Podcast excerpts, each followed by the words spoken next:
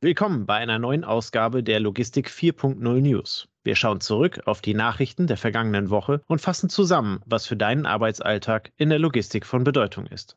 An dieser Stelle einen herzlichen Dank an Prof. Dr. Christoph Tripp für seine Unterstützung bei der Auswahl der News und der Produktion der Episode. Und los geht es. Christoph, aus dieser Woche gibt es spannende News aus der Automobilbranche. Um was geht es dabei genau? Eine Pressemeldung vom 31.01.2023 lässt aufhorchen. Diese wurde vom Joint Venture Cofinity X veröffentlicht und greift die Umsetzung der Catena X-Initiative auf. Das Joint Venture ist ein Zusammenschluss von BASF, der BMW Group, Mercedes-Benz, SAP, Schaeffler, Siemens, T-Systems, Volkswagen und ZF. Der zweckgebundene Zusammenschluss erfolgte mit dem Ziel, die Klimaziele in der Automobilbranche besser erreichen zu können. Dazu Cedric Neike, Vorstandsmitglied der Siemens AG und CEO des Geschäftsfeldes Digital Industries, das Joint Venture hilft uns, Nachhaltigkeits- und Effizienzziele in der Automobilbranche schneller und effizienter zu erreichen. Das geht nur in einem starken Team auf Augenhöhe zwischen der Automobilindustrie, den Zulieferern und Ausrüstern. Catena X ist eine Applikation, die von den Teilnehmern der Supply Chain im Automobilsektor genutzt werden soll. Auf der Homepage von Catena X wird die Vision wie folgt formuliert. Catena X ist das erste kollaborative, offene Datenökosystem für die Automobilindustrie für die Zukunft. Es vernetzt globale Akteure zu durchgängigen Wertschöpfungsketten. Das gemeinsame Ziel ist ein standardisierter, globaler Datenaustausch auf Basis europäischer Werte. Der Fokus des Joint Ventures Cofinity X liegt dabei vor allem auf kleineren und mittelständischen Unternehmen, die diese Applikation nutzen können. Das Fachmagazin Logistik heute schreibt dazu in einem Artikel, Kunden von Cofinity X werden nach Unternehmensangaben auf Anwendungen und Dienstleistungen zugreifen können, die Lösung in der automobilen Wertschöpfungskette zur Nachhaltigkeit, Rückverfolgbarkeit, Kreislaufwirtschaft oder der intelligenten Verwaltung von Geschäftspartnerdaten betreffen. Mithilfe der so erzeugten Konsistenz in der Supply Chain und den dazugehörigen Daten wird der Einstieg in das Datenökosystem Catena X geschaffen. Der Fokus auf Klein- und Mittelständler ist von enormer Bedeutung da sie den Großteil der Branche ausmachen. Erste Produkte und Dienstleistungen sollen ab April 2023 bereitgestellt werden. Technisch werden die Daten in dem Ökosystem lediglich geteilt und eingebracht. Die Hoheit über die eigenen Daten bleiben aber jeweils beim Inputgeber. Organisiert wird dies über den Eclipse Data Space Connector EDC, der laut Website von Catena X die Verbindung für den souveränen und organisationsübergreifenden Datenaustausch schafft. Wer Daten zur Verfügung stellt, behält die Kontrolle und entscheidet individuell, wer am Datenaustausch wie, wann und wo beteiligt wird, so das Versprechen von Catena X. Dazu ein kurzer Kommentar. Selbstoptimierung und Egoismus sind eigentlich die typischen Reaktionen in Krisenzeiten. Das Gegenteil davon ist aber richtig und sinnvoll. In Krisen erkennt man die wahre Leistungsfähigkeit und die Vorteile von engen Kooperationen und funktionierender Partnerschaft. Diejenigen Unternehmen, die das in der Vergangenheit gemacht haben, können die Herausforderungen mit hoher Wahrscheinlichkeit besser meistern. Insofern handelt es sich bei Cofinity X möglicherweise um einen echten Meilenstein für das Supply Chain Management in der Automotive-Industrie. Tobias, der Fahrermangel macht der Logistik weiter zu schaffen. Nun gibt es eine Studie zu den Kosten des Fahrermangels. Kannst du zu den Inhalten etwas genaueres sagen? Die Logistik heute berichtet von den Ergebnissen der Studie. Seit Jahren beschäftigt der Fahrermangel die Logistikbranche in einem ähnlichen Ausmaß wie der Fachkräftemangel die gesamte Wirtschaft belastet. Nun hat eine Konsortialstudie erstmals konkrete Zahlen dazu geschätzt. Die Studie rechnet mit den Daten aus 2022, wo der Fahrermangel auf 53.000 Stellen beziffert wurde. Laut des Berechnungsmodells kommen jährlich ca. 20.000 weitere offene Stellen hinzu, die das Problem entsprechend verschärfen. Damit sei das Problem relativ gesehen sogar größer als der Personalmangel in der Pflege oder Erziehung, so die Logistik heute. Die wirtschaftlichen Auswirkungen werden dabei mit einer Kostensteigerung von rund 3% pro Jahr beziffert. Monetär ausgedrückt handelt es sich dabei um einen Betrag von rund 10 Milliarden Euro Mehrbelastung, die die Wirtschaft entsprechend verkraften muss. Gerade die zunehmenden Zahlen beim Fahrermangel prognostizieren eine düstere Zukunft. Die Studie versucht, rund 40 verschiedene Maßnahmen anzuführen, die hinsichtlich ihrer Umsetzung und Wirkung analysiert werden.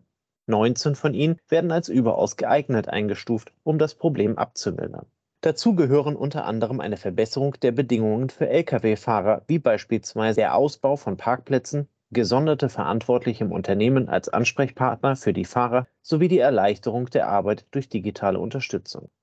Ziel muss es laut der Studie sein, die Maßnahmen umzusetzen und sie vor allem als Investition in die Zukunft zu sehen. Kurzfristig werde sich der Trend des Fahrermangels nicht erkennbar abschwächen, weshalb es wichtig sei, heute bereits schon für morgen vorzusorgen. Konkret bedeutet dies, durch die Maßnahmen Personal zu binden und neue Fahrer anzulocken. Eine große Bedeutung misst die Studie dem Ausbau digitaler Möglichkeiten bei. Hier schreibt die Logistik heute wie folgt. Mit vorhandenen digitalen Lösungen lassen sich schon jetzt vorhandene Kapazitäten besser planen, wenn ihr Potenzial entsprechend besser genutzt wird.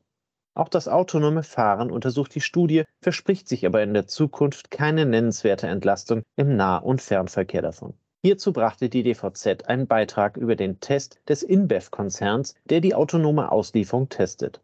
Auf Basis und mit Hilfe des schwedischen Startups Enride will der Brauereiriese die autonome Auslieferung im innerstädtischen Bereich testen. Enride bietet dazu die Plattform, über die die fahrerlosen Fahrzeuge gesteuert und überwacht werden.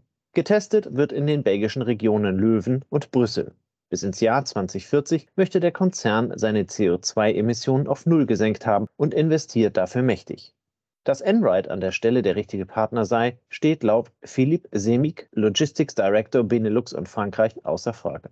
Enride wurde 2016 in Schweden gegründet und erhielt 2019 die erste Genehmigung, mit ihren autonom gesteuerten Fahrzeugen in Schweden auf öffentlichen Straßen zu fahren. 2022 erhielt man die Genehmigung in den USA. Zu den Kunden von Enride gehören unter anderem Electrolux oder auch GE Appliances. So konnten sie mit Hilfe der Technik ihre Emissionen um rund 90 Prozent im Transportbereich senken. Christoph, worum geht es bei der Modernisierung der Postgesetzreform? Das Portal Transinfo berichtete diese Woche darüber, dass das Bundesministerium für Wirtschaft und Klimaschutz die Eckpunkte für eine Modernisierung des Postgesetzes vorgelegt hat. Die sogenannte Postgesetznovelle betrifft sowohl das Brief- als auch das Paketgeschäft in Deutschland. Im Vordergrund des Vorschlags stehen vor allem sozial-ökologische und digitale Aspekte. Transinfo spricht von Anreizen für eine nachhaltigere Brief- und Postlogistik, die in dem Eckpunktepapier maßgeblich Berücksichtigung finden. Neben einem fairen Wettbewerb, zum Beispiel durch eine verursachungsgerechte Kostenzuordnung in der Verbundzustellung von Briefen und Paketen, umfassende nachhaltigkeitsbezogenen Anforderungen sowie zahlreichen Digitalisierungs- bzw. Transparenzmaßnahmen sollen auch die Befugnisse der Bundesnetzagentur gestärkt werden, damit diese bei Verstößen wirksamere Sanktionen verhängen kann. In Bezug auf das Briefgeschäft ergibt sich für die Postempfänger hieraus, einer Einschätzung nach, eine längere Versandzeit bei den Briefsendungen. Gemäß den aktuellen Vorgaben müssen 80 Prozent der Briefsendungen am nächsten Werktag ausgeliefert werden. Das Eckpunktepapier sieht an der Stelle eine Lockerung dieses Wertes und der Zeitvorgabe vor, wonach die Briefe durchschnittlich einen Tag später zugestellt werden können. Dazu eine Passage aus dem Papier. Stattdessen könnten Vorgaben mit längeren Laufzeiten und höherer Verbindlichkeit den Bedürfnissen der Nutzerinnen und Nutzer in höherem Maße entsprechen und gleichzeitig eine nachhaltigere Erbringung des Universaldienstes ermöglichen. Eine effektive Sendungsverfolgung kann die Transparenz für die Nutzerinnen und Nutzer erhöhen und die Bundesnetzagentur bei der Überwachung von Laufzeitvorgaben unterstützen. Passend dazu veröffentliche das Portal Eurotransport eine Meldung, wonach die Deutsche Post angeblich mit dem Gedanken spielt, die Postuniversaldienstleistung an den Staat zurückzugeben. Dabei handelt es sich um die Verpflichtung, Briefsendungen flächendeckend an die Empfänger zuzustellen. Für Versender und Empfänger wäre dieser Schritt vermutlich mit längeren Laufzeiten und einer schlechteren Versorgung verbunden. Zwar erlaubt das Postgesetz diesen Schritt, aber im Anschluss fiele die Verpflichtung an den Bund zurück. Er muss sich im weiteren Verlauf um eine anschließende Regelung bemühen, die postalische Versorgung in Deutschland sicherzustellen. Laut MDR dementiert die Deutsche Post die Meldung. Die Meldung sei von einem Betriebsrat geäußert worden, der sich auf angebliche interne Diskussionen bezieht. Die Deutsche Post äußert sich dazu wie folgt. Es ist nicht korrekt, dass wir den Rückzug aus dem Postuniversaldienst planen. Wir sind vielmehr stolz darauf, als einziger Postdienstleister in Deutschland mit einem flächendeckenden Annahme- und Zustellnetz den postalischen Universaldienst freiwillig zu erbringen. Dazu ein kurzer Kommentar. Insgesamt ist das achtseitige Eckpunktepapier sehr allgemein gehalten, sodass eine abschließende Bewertung kaum möglich ist. Für die vielen Paketdienstleister neben der Deutschen Post sind teils positive Ansätze zu erkennen, insbesondere in Bezug auf fairen Wettbewerb. Aus den skizzierten Anforderungen hinsichtlich Nachhaltigkeit und Digitalisierung entstehen allerdings zahlreiche Themen, die möglicherweise mit viel Aufwand umgesetzt werden müssen. Fakt ist, dass der Abstimmungsprozess mit der erfolgten Veröffentlichung des Papiers jetzt erst richtig begonnen hat und sich noch mindestens bis zur Sommerpause hinziehen wird. Letztlich sind die Details der späteren Gesetzesnovelle entscheidend, um die echte Wirksamkeit und den Umsetzungs- bzw. nötigen Veränderungsaufwand beurteilen zu können. Tobias, nach den Entlassungswellen der großen digitalen Player hat auch der globale Integrator FedEx einen Jobabbau angekündigt. Was gibt es dazu zu sagen? Nachdem Mitte Januar FedEx bereits mit der Meldung um einen Stellenabbau in der Presse war, sind sie es nun wieder. Damals ließ das Unternehmen verlautbaren, dass es in Europa bis zu 6300 Stellen abbauen möchte. Hintergrund war hier laut eines Berichts des Handelsblatts vor allem der Abschluss der Verschmelzung mit TNT. Diese hatte FedEx bereits 2016 übernommen, sich aber jahrelang mit der Integration schwer getan. Nun scheint es soweit, dass die Synergien gehoben werden können und man ließ vermelden, dass zwischen 5.500 und 6.300 Stellen besonders im Bereich der internationalen Paketzustellung eingespart werden sollen. Ab dem kommenden Jahr 2024 erwarte man so Einsparungen in Höhe von 275 Millionen bis 350 Millionen Euro. Nun kommt es aber noch dicker. FedEx möchte jede zehnte Managerstelle einsparen. So zitiert das Manager-Magazin den Konzernchef mit den Worten, die Zahl der Managementstellen soll um 10 Prozent gesenkt werden. Dieser Schritt sei notwendig, um in einem sich rasch wandelnden Umfeld wettbewerbsfähig zu bleiben. Ray Subramaniam hatte erst Mitte 2022 die CEO-Position des Unternehmens vom Firmengründer Frederick Smith übernommen. Seitdem wurden diverse Sparmaßnahmen angekündigt und umgesetzt. Neben den bereits genannten 12.000 Stellen seien auch mehrere Fluglinien reduziert worden sowie Teile der Flotte vorübergehend stillgelegt worden. Ähnlich wie bei anderen Paketdienstleistern muss auch FedEx hier scharfe Maßnahmen definieren und umsetzen, um sich an das veränderte Umfeld anzupassen. Nach dem Rekordjahr 2021-22 im Zuge der Corona-Pandemie gehen die Mengen seit Mitte 2022 deutlich zurück. Christoph, welche Meldungen gibt es aus dem Retailhandel und dem E-Commerce? Das Portal Chain Storage berichtete diese Woche, dass der Online-Einzelhandel in den USA das erste Mal überhaupt die Marke von einer Billion US-Dollar überschritten hat. Der betrachtete Zeitraum war das gesamte Jahr 2022 und umfasst alle Online-Ausgaben in den USA, also auch Waren und Dienstleistungen. Im Vergleich zum Vorjahr stieg der Umsatz von 904 Milliarden US-Dollar auf nun 1,09 Billionen US-Dollar an, was einer Steigerung von 11 Prozent entspricht. Wirklich überraschend kommt diese Meldung also nicht. Dennoch ist der Wert beeindruckend. Den größten Anteil an dem Umsatz hat dabei der Bereich Lebensmittel inklusive Baby- und Haustiere. Er macht rund 22 Prozent aus. Mit 175 Milliarden US-Dollar kommt danach der Bereich Mode, Bekleidung, Accessoires. Und immerhin rund 120 Milliarden US-Dollar entfallen auf die Computer- und Peripheriegeräte, also Consumer Electronics. Die Studie, die unter dem Titel State of Digital Commerce von Comstore veröffentlicht wird, betrachtet auch die anteiligen Zuwächse in den einzelnen Kategorien. Dabei führt die Tabelle der Bereich Ticketverkauf mit 75 Prozent gegenüber dem Vorjahr an. Weitere große Gewinner sind digitale Inhalte und Bekleidung und Accessoires. Insgesamt stiegen die digitalen Ausgaben im vergangenen Jahr in den USA um starke 18 Prozent. Im Vergleich dazu führt der E-Commerce-Verband BEVH die Zahlen für Deutschland an. Auch hier ist der Umsatz im digitalen Handel gewachsen und liegt erneut über der Marke von 100 Milliarden Euro.